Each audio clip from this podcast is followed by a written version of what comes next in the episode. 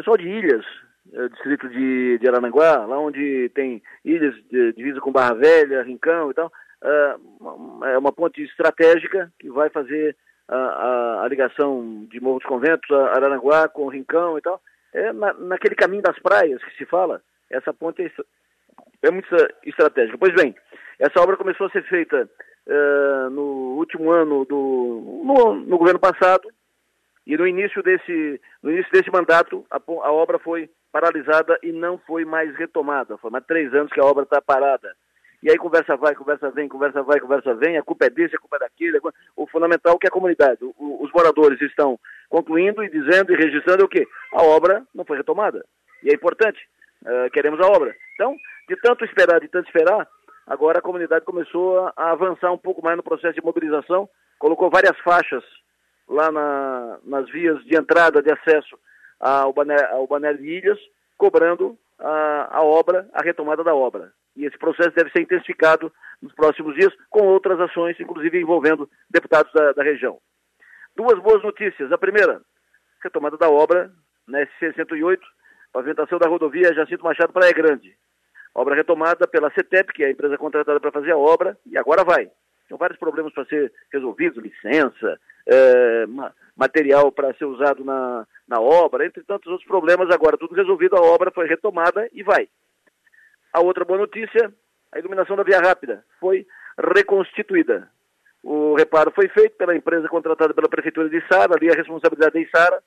Aí a Via Rápida estava apagada, com a iluminação apagada, eh, no, no trecho de Sara, que vem da BR-101 até a entrada para o santuário, e os serviços começaram a ser feitos antes de ontem, faz dois dias, e foram, foram concluídos, é a informação que se tem, informação que foi passada à Prefeitura, os serviços foram feitos, concluídos e agora iluminação completa da via rápida.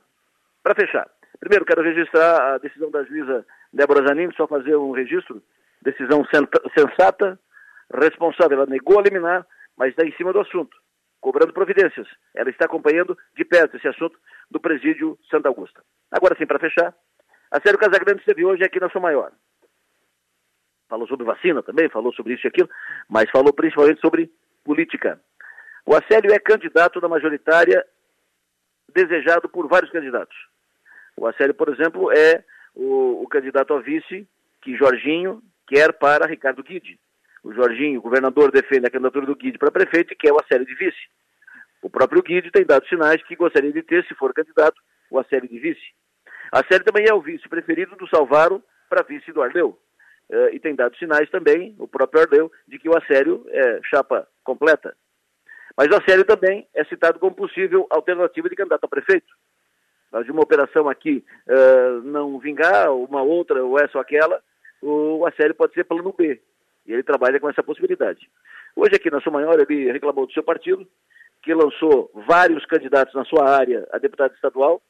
Aqui teve mais candidatos a deputado estadual do que todas as outras regiões, todas as outras, teve cinco candidatos a, deputado estadual, cada um fez 2 mil, 3 mil, 4 mil, e ele não foi eleito deputado por 600 votos. Com 600 votos, o PSDB faria mais um, e ele seria o segundo, ou o primeiro, ou o terceiro votado estaria entre os três.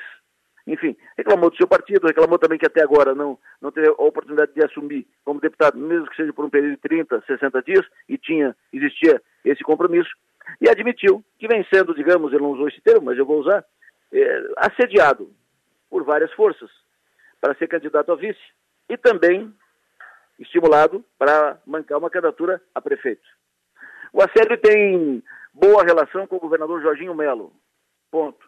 E o governador uh, tem trabalhado com essa possibilidade dele ser candidato a vice do Guide ou até candidato a prefeito, no caso de o Guide não emplacar o seu projeto de candidatura a prefeita, a prefeitura, aliás. O Acélio também tem gratidão ao prefeito Cláudio Salvaro, que colocou na Secretaria de Saúde, deu espaço, uh, deu espaço para sua eleição de, para sua candidatura, uh, para sua disputa a deputado estadual, o apoiou e ele fez a votação, a maior votação de um candidato a, a deputado em Criciúma.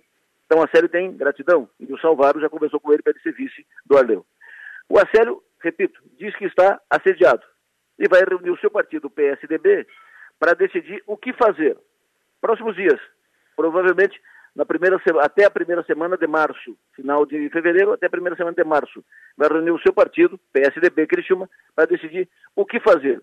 Vai ser vice do Arleu? Vai apostar numa chapa com o Guide? Ou vai apostar no plano B, que é uma candidatura a prefeito? A tendência hoje é que ele, é que ele confirme candidatura a vice do Arleu por tudo que está encaminhado. Mas ele vai encaminhar essa discussão ao partido, ao PSDB, e deverá ter uma, uma posição nos próximos dias. Ele diz que vai fazer o que o partido entender melhor. Amanhã tem eleição na Cooper Aliança, eleição disputada. Daqui a pouco tem Assembleia para prestação de contas e amanhã uma eleição para o Conselho Fiscal. Eleição muito disputada. Forças políticas de SAR estão todas envolvidas nessa eleição. Vamos acompanhar a eleição amanhã. Que todos tenham uma ótima noite, um ótimo final de semana, eh, bom descanso. Lembrando sempre que nosso papel nessa vida é ser e fazer feliz. Boa noite.